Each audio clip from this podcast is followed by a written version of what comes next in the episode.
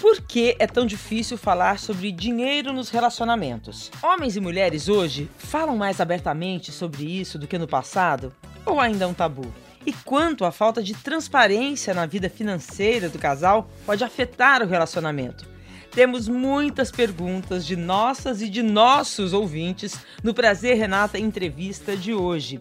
E quem vai nos ajudar a entender a melhor maneira de lidar com o dinheiro em um relacionamento é a Tayana Broto, psicóloga e especialista pela USP em terapia comportamental. Seja muito bem-vinda, Tayana. Obrigada por ter aceito o nosso convite. Obrigada a você. É um prazer estar aqui discutindo esse tema, né? Trazendo aí para mesa esse tema tão rico e que eu vejo muito aqui no consultório, atendendo os meus pacientes, atendendo os casais. Ah, que bacana. Eu tenho certeza que a gente vai ajudar muita gente hoje aqui. O Prazer Renata Entrevista está começando. Tayana, dinheiro, discussão sobre dinheiro, leva muito casal pro divã? Muito, muito. E eu fico feliz. Quando eu vejo esse tema aqui no consultório, como eu atendo muitos casais, é, eu acho importantíssimo a gente quebrar esses tabus, essas crenças limitantes, que dinheiro é um tema difícil para todo mundo, né? A gente não foi ensinado a ter essa educação financeira, infelizmente, mas cada vez mais a gente está quebrando isso e se expondo mais falando sobre então, isso. Mas por que, que é tão difícil falar sobre dinheiro nos relacionamentos? Eu digo assim, desde é, do namorado, do, do, casal de namorados, até na vida do casal, né? De marido e mulher mesmo. Sim. Falar de dinheiro ainda é um tabu, né? Muito por conta aí da, da nossa sociedade patriarcal, machista, que cada vez mais a gente vem tentando modificar isso, mas ainda temos consequências desse modelo, né? Primeiro que o homem, né, por conta desse desse padrão aí, desse modelo, ele ele foi ensinado a ser o, o provedor, né? O patriarca, aquele que detém aí o, o poder, o controle, que é, faz uso do trabalho e por conta disso é quem toma as decisões, né? Uhum. Então a mulher na, naquele formato antigo é, ficava em casa cuidando dos filhos, então cuidando do, da educação dos filhos, então muito mais responsável por essa questão aí do afeto, né, é, das questões práticas aí do dia a dia. Então, de alguma forma, eu acredito que a gente ainda carrega isso no nosso inconsciente coletivo, tá? Uhum. Sem contar que um outro ponto que eu acredito ser muito importante para nessa que contribui com isso é porque quando a gente fala de dinheiro, a gente está falando assim, ó, uh, é uma intimidade, né? A gente está expondo uma intimidade nossa. Então as pessoas têm muito receio ainda como que o outro, o parceiro ou a parceira, vai lidar com essa informação. Se eu, se eu me abrir, né? Se eu, eu vou falar de mim, eu vou falar dos meus valores, do que eu acredito, dos meus erros, das minhas limitações, das minhas vulnerabilidades. Das suas prioridades. Exatamente. É, uma coisa interessante, eu morei dois anos nos Estados Unidos e lá a conversa sobre dinheiro é muito franca. É muito normal, por exemplo, as pessoas saberem quanto uma e outra ganha. As pessoas perguntam, ah, é, o seu salário é de quanto? É uma coisa normal. Aqui, né, é quase uma ofensa. Eu estou me lembrando disso porque você falou de que é uma coisa muito íntima, né? É, então, assim, a gente tem uma situação especial também no Brasil, na educação dos brasileiros, né, em relação a isso. Excelente você falar sobre isso, porque na, no behaviorismo, na terapia comportamental, a gente acredita, né, que o, o comportamento, o, a cultura seleciona comportamento, uhum. seleciona como as, as pessoas pensam, como as pessoas se comportam. Então, uh, a questão da cultura é muito relevante. Então, é importante a gente fazer essa análise também, né, com relação a, a, a, isso que é privado. Então, é, tem esse fator aí na nossa sociedade, né? Na nossa cultura. E o que é, na verdade, conversar sobre dinheiro nos relacionamentos? Olha, é, quando a gente pensa em dinheiro dentro de uma relação, a gente está pensando também, a gente precisa levar em consideração a dinâmica desse casal, né? Porque cada casal tem um funcionamento diferente, tem uma dinâmica diferente. Mas falar sobre dinheiro, eu não acredito que precisa ser algo difícil e pesado, né? A gente pode falar de, de dinheiro de uma forma leve. Leveza seria o que, Tayana? Seria assim, uma naturalidade? Uma naturalidade, uma espontaneidade. Porque é assim que a gente vai quebrando esses tabus. E na verdade, quanto mais a gente fala do assunto com essa leveza, com essa naturalidade, mais a gente vai criando conexão emocional. Eu acho isso incrível. Eu acho isso incrível também. Ontem, por acaso, eu estava sentada com um colega meu, numa mesa de bar. E ele estava falando que o amor da vida dele era uma mulher muito rica E ele é ótimo. E ele, assim, apaixonado, ele ia viajar, ele fazia empréstimo no banco para fazer viagem e pagar tudo. Olha isso. é, então, assim, é o, é, isso é o peso daquele machismo que você estava falando no início, né? Que o homem tem que ser o provedor. Coitado. Exatamente, exatamente. E assim. O homem também sofre com isso, porque ele carrega esse peso, né? Como se ele não pudesse uh, expor as suas vulnerabilidades. Eu vejo isso no consultório, né? Não só de ter mais dinheiro que a mulher, de ser mais bem sucedido, mas também de saber lidar com investimentos, de saber lidar com o dinheiro, né? De não cometer erros. É tudo, fica tudo na, na, nos ombros dele, tudo né? Tudo nos ombros dele. Agora, a mulher também é, foi educada nessa nesse sistema patriarcal e machista. E dependendo da geração, eu conheço muitas mulheres da minha geração, eu tenho 58 anos, tenho 57, vou fazer 58 daqui a um mês. Nossa, está maravilhosa. Mas eu conheço, eu conheço muitas mulheres da minha geração que é, também não, não gostam muito de ter mais dinheiro do que o, o, parceiro, o namorado, também se constrange em dividir uma conta num restaurante. E fica desde o começo, aí começam a se criar regras. Não, então a primeira vez que a gente sai, o homem paga. Depois pode dividir. A primeira ele tem que pagar. Começa a se criar umas regras assim que se tira não sei de onde, né? Onde está escrito que essa obrigação é do homem? Exato. É como se o homem que não consegue pagar a conta do restaurante, ele fosse menos por isso. Fosse inferior. E a mulher isso. não liga de não precisar e a mulher não fica na situação de inferioridade por não pagar, né? Porque ela é princesa, né? Exato. É, a gente está vivendo no momento falando muito de feminismo, falando muito de avanços da mulher, mas a gente ainda cai quando o assunto é dinheiro, no poder do dinheiro. Quem tem o poder tem a, a, o domínio da relação, né? Isso, poder, controle, né? E é isso que eu acredito muito e eu defendo, né? No meu conteúdo, assim, essa conexão emocional, esse vínculo, a relação conjugal, ela é para isso, né? Quando você divide ali problemas, é, objetivos em comum, então é uma troca, tem que ser uma relação de parceria, né? Mas olha como a gente tem essa, esse medo, essa, esse receio, esse constrangimento social. Muitas vezes essa, essa pessoal da sua geração, seus amigos, é, não se constrange talvez por si, né? Mas como o outro vai perceber e julgar essa relação. Eu atendo isso aqui no consultório, né? Quando eu atendo casais com uma diferença grande de idade, isso aparece. O casal se dá muito bem, mas eles trazem para terapia questões externas, medos externos que influenciam. O que as pessoas falam, como as pessoas julgam aquele relacionamento onde ou a mulher ganha mais, é isso? Sim, é, a mulher tá bancando o homem, sabe? E fica uma dúvida na mulher, né?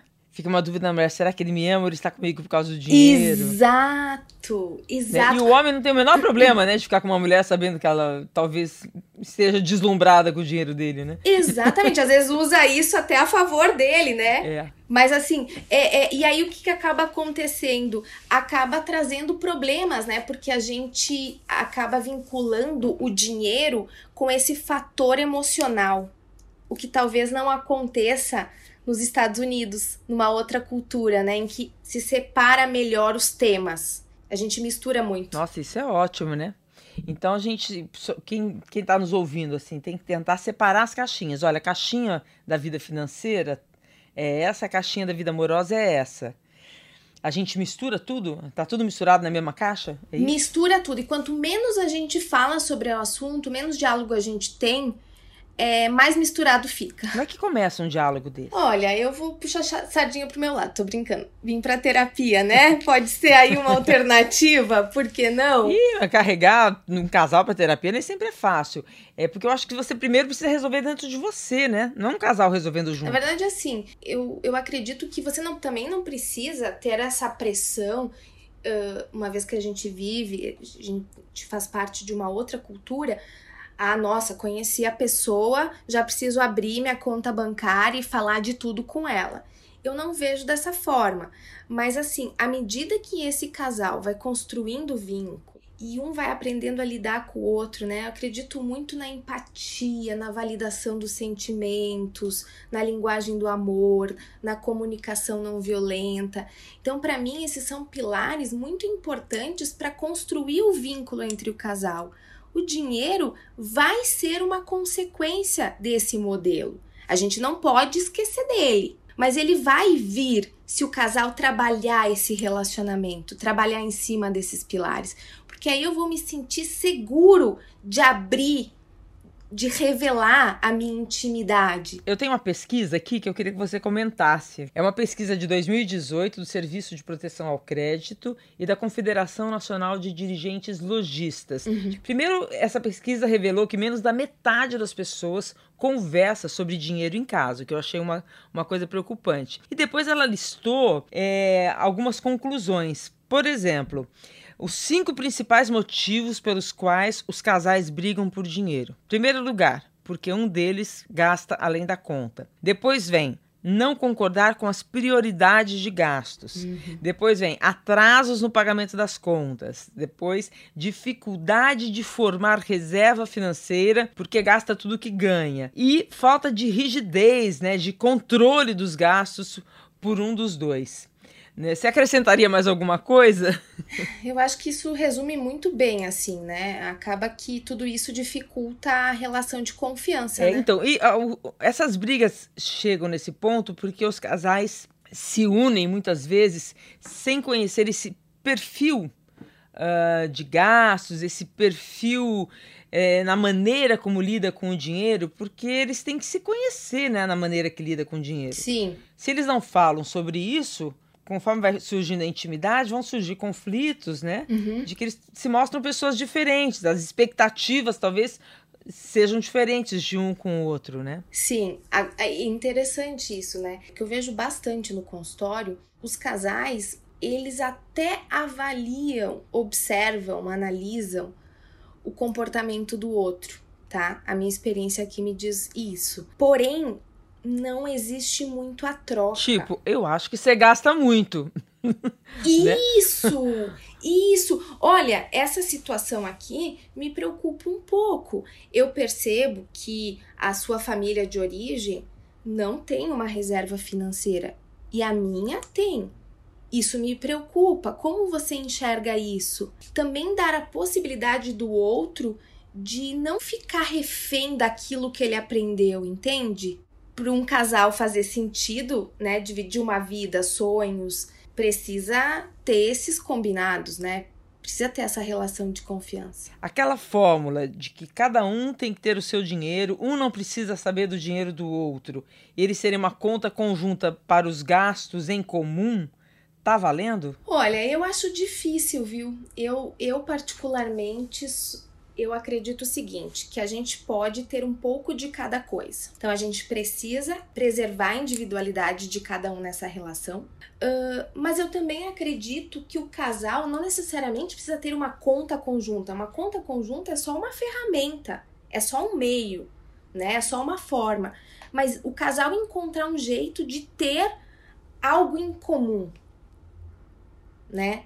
Objetivos em comum e como vamos viabilizar isso. É, o que vamos dividir, né, do nosso dinheiro. Sim. Sim, e, e, até também pensando nessa questão que eu estava até falando da leveza, é no sentido assim, ó, é, por que, que a gente precisa pensar no dinheiro como algo aversivo?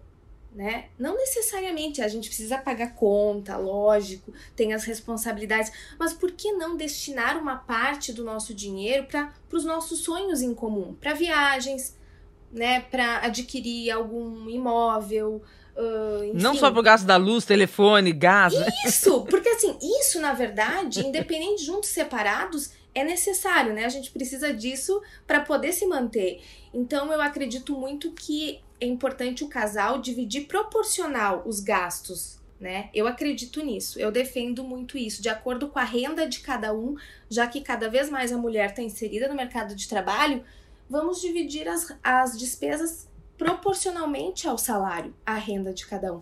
E mantemos uma reserva aqui, que pode ser numa conta conjunta ou não, para aquilo que a gente tem em comum, né? Para os nossos sonhos, para os nossos projetos, porque isso vai fazer com que o casal se una Uhum. mais. E que o dinheiro não seja só para as coisas chatas do dia a dia. Dividir só aquelas coisas chatas, mas dividir também sonhos, Dividir né? também sonhos. Projetos, né? sonhos, exatamente. Olha, eu, eu queria saber o seguinte: você acredita que é, ainda hoje a mulher ganhar mais do que o homem pode ser assim uma sentença de fim de relacionamento? Os homens continuam despreparados para dividir o poder financeiro dentro de casa? Infelizmente, eu acredito que temos, mas cada vez mais, né? Um podcast como esse, a internet, as redes, as mídias sociais promovem a quebra disso. Então, quanto mais a gente falar sobre esse assunto, mais clareza e mais ferramentas a gente está trazendo tanto para o homem quanto para a mulher. Como você disse, ainda existem mulheres também que carregam esses preconceitos, né? Então, mas infelizmente eu vejo que ainda existe sim. Olha, inclusive, uma de nossas ouvintes enviou justamente uma pergunta sobre esse assunto. Vamos ouvir o áudio dela. Boa tarde, meu nome é Sônia, tenho 57 anos, sou do Guarujá, fui casada por 14 anos e 8 meses, quase 15 anos, fui trocada por uma, uma moça mais jovem que eu. E a, a questão que vinha a, a te perguntar é o seguinte: na época eu ganhava duas vezes mais que o meu marido, praticamente. E isso sempre foi uma questão para ele, ele sempre vinha nesse assunto, se achava inferiorizado, que é, ele não, não, fazia algo é, para ganhar mais, e eu sempre pedindo para ele estudar, que isso depende de muita coisa. Mas ele era uma pessoa mais mole nesse aspecto, vamos dizer assim. Mas a minha questão é: por que hoje em dia os homens ainda se sentem inferiorizados, casados ou tendo um relacionamento ou morando com uma pessoa, principalmente uma mulher que ganhe é, mais que ele? Por, por que esse motivo? Eu nunca tive esse problema com ele. Meus outros problemas com ele foram sobre outros aspectos, não com ele. Então, por quê? Obrigada. A gente está um pouco respondendo desde o início do, do podcast essa pergunta, né? Mas o que você diria para ela? Olha, infelizmente ainda acontece, né? Porque talvez isso fale um pouco também da, da forma como ele lida com as questões, não só dinheiro, né? Mas enfim, porque por que que diante de uma diferença, de uma limitação, de uma dificuldade, de um medo, eu preciso me inferiorizar, né? Eu, eu me comparo ao outro e aí, ao invés de eu buscar recursos, eu me esquivo, me Recursos isolo, emocionais, né? Recursos emocionais, né? De autoestima, de capacidade, de autoconhecimento, né? Quais são os seus pontos fortes? O que, que você faz bem? O que, que você gosta? Aí eu acabo rompendo a relação, me esquivando, me anulando e compactuando com essa baixa autoestima, né? E aí eu não resolvo de fato o problema. É, essa, essa ambição, essa vontade se dá muito, na minha opinião, pelo autoconhecimento, né? É, mas aí a gente tá jogando tudo na conta dele, né? Às vezes ele se sente cobrado também, né? No relacionamento, você pode acabar. Tem que, tem que ver se ela acaba não intencionalmente ou intencionalmente usando isso na hora de uma briga, né? Tipo, se colocando como superior porque ganha mais. É complicado, né? Nossa, excelente a tua colocação. Porque às vezes sem perceber, né? Até como uma forma de ferir o outro, porque está também machucado, acaba usando isso, na briga, na discussão, né? Me chamou muita atenção quando ela falou: ah, eu falo para ele, vai estudar. Quer dizer, talvez isso, ao você falar isso, vai estudar, a pessoa fala, tá vendo? Eu sou menos. Isso. Né? Porque isso passa, você acaba criando um, um, um, sentimento de inferioridade no outro, né? Ou reforçando isso, né? Excelente! Nossa, que escuta maravilhosa a sua. eu também observei isso. Essa fala me chamou também muita atenção, porque ela fala também, né, em algum momento, ah, mas isso nunca foi um problema para mim. Mas a partir do momento em que eu também cobro o outro, eu tô colocando ali uma expectativa, né? E às vezes eu não faço isso da melhor forma. Eu acredito muito no encorajamento, né? Em, no reforço positivo, na autoestima, é, empoderar o outro, ver o melhor do outro mas a gente tem que saber muito como usa isso, porque muitas vezes a gente nem percebe que a gente está cobrando e o outro se sente mais inferior e não aceito dentro dessa relação, não amado, não bom o suficiente. Perfeito. A Maria Antônia Demais, outra ouvinte da gente, ela fala sobre o estranhamento das gerações mais antigas em relação às gerações mais novas que dividem o dinheiro no relacionamento com naturalidade. Vamos ouvir. Oi, meu nome é Maria Antônia e quando eu vi essa pergunta da Renata, eu fiquei pensando assim: sabe essa cena que você vê um casal mais velho quando se depara com um casal mais jovem, onde, onde se conversa, se conta, sei lá, que as finanças são divididas. Eu tenho meu dinheiro, eu, companheira, você, companheiro, tem o seu. E aí é engraçado que o casal mais velho olha e fala assim: nossa. Mas que mulher cruel, assim, como assim dividir o dinheiro, afastar o dinheiro do marido, tem que ser um bolo só. Olha, uh, aquilo que você falou no começo, né? É, quando a gente estava falando de falar sobre dinheiro, revelar para o outro um pouco da sua intimidade. É, se os pensamentos também, os objetivos são muito diferentes, pode trazer muito conflito quando a gente coloca num bolo só. Então, esse é um ponto delicado, porque eu coloco num bolo só, mas aí eu me torno dependente do outro eu me torno refém do outro. Aí você não coloca no bolo só, você é vista pelas gerações mais antigas como, nossa, que mulher cruel. Exato! Então, assim, por isso que eu digo que não existe certo e errado. Existe o que funciona para cada dinâmica conjugal. Uhum. A, é lógico que a gente vai se basear hoje naquilo que, naquilo que traz mais resultado, naquilo que é mais efetivo. Mas isso não é uma receita de bolo para todo mundo. As pessoas são diferentes. E às vezes tem estratégias que funcionam para um, não funcionam para o outro, e tá tudo certo. Ca os casais, as pessoas não precisam se culpar.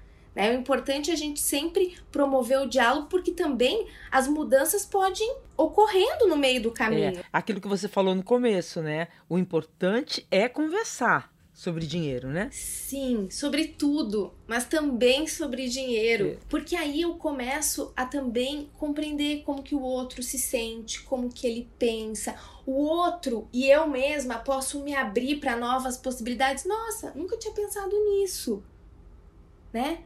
A relação conjugal ela promove esse desenvolvimento desde que eu esteja aberto a isso. A Simone, outra ouvinte da gente, por exemplo, ela reclama que o marido dela não compartilha a vida financeira dele. Ai, ai, ai. Vamos ouvir. Olá, meu nome é Simone, tenho 45 anos e sou casada há 29 anos. E ao longo desses anos, em relação ao dinheiro, meu marido não compartilha comigo várias coisas relacionadas é, ao mesmo, né? Tipo negócios, é, empreendimentos que ele quer fazer. Me sinto muito mal com isso tudo. Será que é só machismo ou é insegurança, já que temos opiniões diferentes em várias coisas? Nossa, me parece machismo, né? Tipo assim, esse não é assunto pra mulher, eu decido. Eu sou o dono do dinheiro, eu decido. É, né? é. Isso é bem eu antigo, né? É bem dos casais mais antigos, né? Mas não necessariamente, você acredita que não necessariamente eu vejo muito isso aqui no consultório com casais é, jovens, né? Por incrível que pareça, pelos modelos que a gente carrega, né? Que a gente recebeu de educação dos pais da família de origem, infelizmente. Aí, essa, esse, isso que ela fala assim, até que ponto isso é uma individualidade financeira que ele está preservando e até que ponto é, é, até uma, entre aspas, falta de respeito, falta de, de é, lidar bem com relacionamentos, né? Falta de confiança na outra pessoa. Ela fala uma coisa interessante, ela fala assim, é machismo ou é insegurança, né? É, primeiro que o, o esse, esse modelo, né, machista, ele reforça a insegurança do homem, né? É, não é bom para nenhum dos dois, uh, porque muitas vezes ele, por ela pensar diferente, ele pode não expor. Então, pelo próprio machismo, ela vai contra, ela não vai me apoiar, então eu não falo mais. Eu guardo isso aqui em, em segredo e eu, por minha conta e risco, é, vou lidar com as consequências, né? Então você, no caso esse homem, não não inclui a mulher nessa tomada de decisão que pode beneficiá-lo, porque tira o peso do ombro dele, tira essa pressão, né? E às vezes aquilo que um vê, o outro não enxerga por estar tá envolvido. É, e parece que não é casal, né? Assim, afasta o casal, afasta, né? cria esse, esse distanciamento, essa desconexão emocional. Porque aí eu começo a desconfiar do outro. Ah, mas por que ele tá fazendo isso? Ele não acredita na minha capacidade? Ah, mas que, que ele tá pensando? Será que ele tem um caixa 2? Não pediu nem a minha opinião, a minha opinião não importa, né? Exatamente, a minha opinião não importa. Deve ser muito difícil, né? É, não tem muito o que responder para ela. Pode ser várias coisas, mas eu acho que a gente entende que, que é muito difícil e que são muitos anos assim, né? É difícil, realmente, mas um, um desejo meu genuíno por ser psicóloga é trazer todo mundo para aqui pro consultório pra gente poder conversar todo mundo juntos, né? E acolher tanto a insegurança da mulher quanto a insegurança do homem, sabe? E, e mostrar uma perspectiva diferente. Por que, que vocês não testam um modelo novo que beneficie os dois? É tão interessante, Renata, porque nesse momento, quando eu faço, consigo fazer isso com alguns casais que me procuram, é tão bacana porque os casais começam a resgatar né, os sentimentos, a admiração, porque você passa a conhecer o outro sobre um outro olhar, sabe? Sobre uma outra visão. Começa a admirar, começa a enxergar de novo as qualidades. Então é, é muito interessante falar sobre isso e ressignificar, mas ambos precisam estar abertos para isso. Tem que querer, né? É, vamos ver a próxima ouvinte, a Nelly, que é uma coisa parecida, porque ela usa um termo interessante. Ela fala em infidelidade financeira. Oi, Renata, sou Nelly, tenho 37 anos. É, quero compartilhar com vocês a minha história de infidelidade financeira. Eu fui casada há nove anos e nunca soube quanto que o meu ex-marido ganhava. A conta dele não era aberta para mim, nem as movimentações financeiras. A gente fazia uma divisão de, de custos da casa, mas nunca foi muito, muito aberto, né? Isso para mim foi muito ruim até na época do divórcio. Eu não quis entrar com um divórcio em processo judicial, até para evitar desgaste emocional, mas eu tenho certeza que por conta disso eu devo ter perdido muito dinheiro. Infelizmente, isso acontece. E hoje eu estou em outro relacionamento e é completamente diferente. Nós temos a conta aberta, planilha juntos, é tudo às claras, bem melhor, né? Beijo. Bem melhor, que né? é tudo que a gente tá aqui defendendo, falando, né? Isso que ela viveu com o ex-marido é uma infidelidade financeira? Sim, sim. É um conceito novo que a gente tá falando. O que é infidelidade financeira? Infidelidade financeira é quando eu sou infiel, né? Eu não compartilho, eu não confio no outro é, nesse assunto financeiro, por exemplo, né? Quando há uma quebra de confiança, né? Quando eu não não me abro. Enfim, não tenho uma vida em comum, né? Então, quando você tem um, um casamento, uma relação, pressupõe que vai existir essa troca. E aí, quando isso é quebrado ou quando isso é evitado, quando isso não existe, então chama-se infidelidade financeira. Isso acaba com o relacionamento. Acaba com o relacionamento, né? No caso, ela teve muitos problemas, muitas perdas é, ela optou, né, fez a escolha de não entrar aí pro litígio. Mas quais são as perdas emocionais disso num relacionamento? Olha, no caso da ouvinte, eu achei muito interessante que ela usou a experiência dela para fazer diferente nesse relacionamento atual, né? Isso é muito muito resiliente da parte dela. Mas você pode é, ter muitos prejuízos na sua autoestima, né? Se você não trabalha essas questões, você pode se autodepreciar, né? Gerar insegurança, não ter autoconfiança para tomar decisões, porque por que esse outro fez comigo, né? Alimentar mágoas, ressentimentos, ter dificuldade em se abrir de novo para uma nova relação, né? Não acreditar mais no amor, não acreditar mais no outro, ver o, o, o ser humano como alguém perverso e, e ver a vida de uma maneira, sobre uma lente muito injusta, ingrata, triste, é, raivosa. Você perde um pouco, muitas vezes você pode perder até o brilho, né? pode entrar num quadro depressivo, de ansiedade, tem tantas coisas que podem acontecer, né? Desenvolver um estresse pós-traumático. Por conta da infidelidade financeira? Sim, porque na verdade, aqui na nossa cultura, a gente não separa. Uma coisa está diretamente relacionada à outra. Então, assim, se ele não se abriu comigo, se ele não confiou em mim nesse aspecto, eu não significava nada para ele? Eu não tinha valor? Ele não estava entregue na relação? É inevitável que a gente pense tudo isso. E não necessariamente é isso. Muitas vezes ele poderia não abrir por julgar um comportamento dela, como se ela não fosse, não sei se é isso, né? Mas assim, tô tentando aqui levantar algumas hipóteses. Julgar o comportamento dela como ela não sabe lidar com o dinheiro, ela não teve Ou por puro machismo mesmo. Ou o próprio machismo. Ou Egoísmo. Próprio... Exatamente. Então, assim, eu tiro conclusões precipitadas eu tiro conclusões através do meu olhar, do meu, da minha lente, do meu viés, sem analisar os fatos, sem ter a troca, sem conversar, sem dar a chance para o outro se colocar, repensar, refletir. Me chamou muita atenção, sabe, Tayana, que chegaram perguntas de ordem práticas, né? Que depende muito de cada casal, mas que olha como esse assunto é importante, como as pessoas querem informação sobre ele. Vamos ouvir a Rosângela de Petrópolis. Oi meninas, sou Rosângela de Petrópolis, tenho 62 anos e a minha pergunta é: vocês dividem despesas domésticas, de lazer e até aquisição de bens com os seus parceiros? De novo, cada casal tem a sua dinâmica e essa dinâmica a gente vai descobrir como?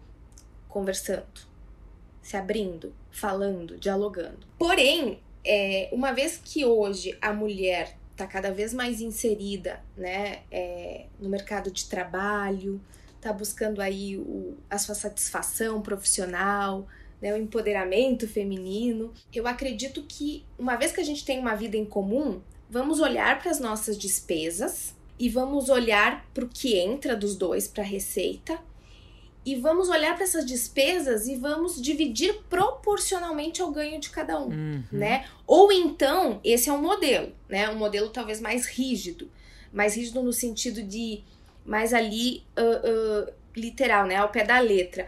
Mas assim. Mais honesto também, né? É, eu acho. Eu, particularmente, é, atuo assim no meu relacionamento, né? Independente de quais despesas que tenham sido. Porque o que eu acho que ela estava tentando entender é: ah, o gás, o, a, o restaurante, a minha bolsa, a sua gravata. Eu acho importante, assim, ó, dividir o que é individual, né? Então, assim, a minha bolsa, o meu sapato é meu.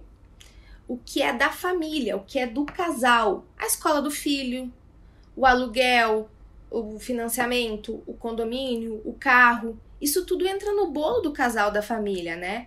Então, vamos dividir proporcional. Se o marido ganha X e a mulher ganha 2X, ela vai pagar um, um, um valor maior.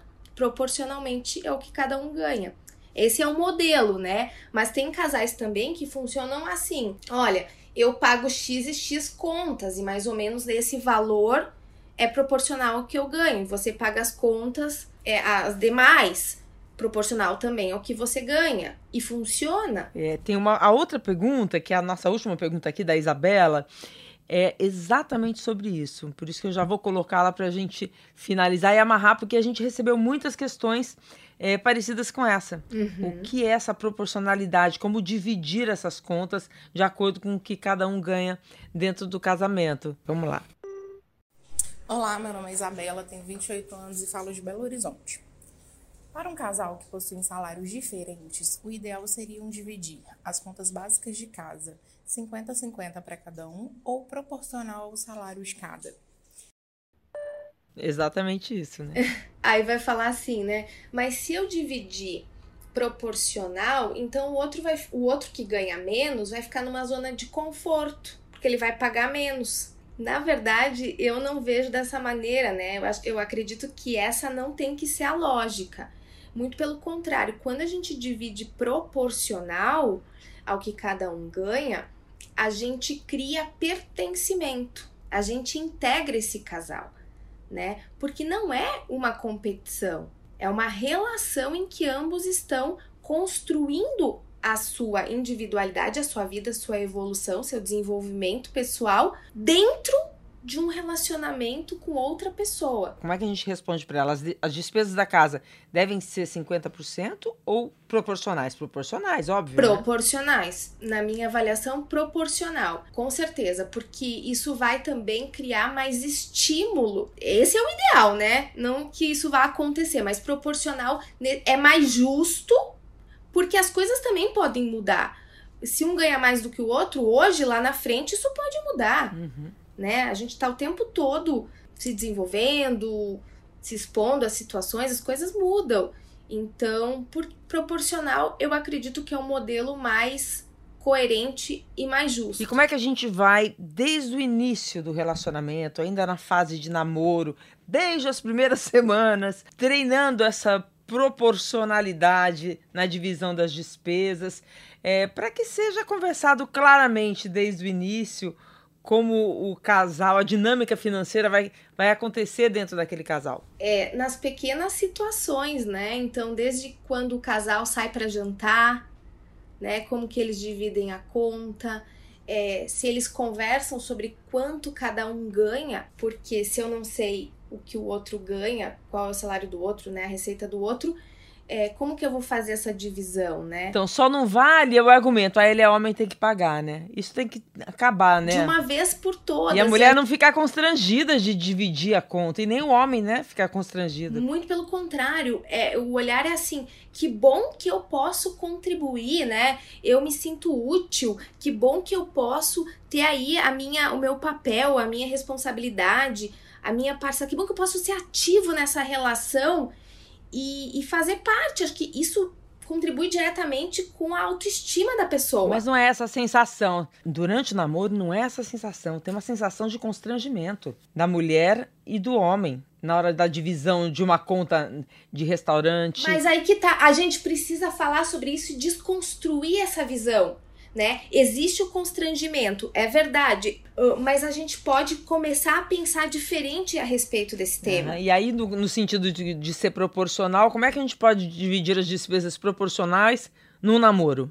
Na hora de uma viagem, como que se faz? Eu acredito que não pode ser ali ipsis literis, né? Tem casais que preferem ser mais ali literal, mas pode ser assim, olha, hoje eu paguei, amanhã você paga, e tá tudo uhum. certo, uhum. vamos, vamos fazer um, um, uma reserva aqui pra gente viajar, pra gente fazer essa viagem no final do ano, nós dois.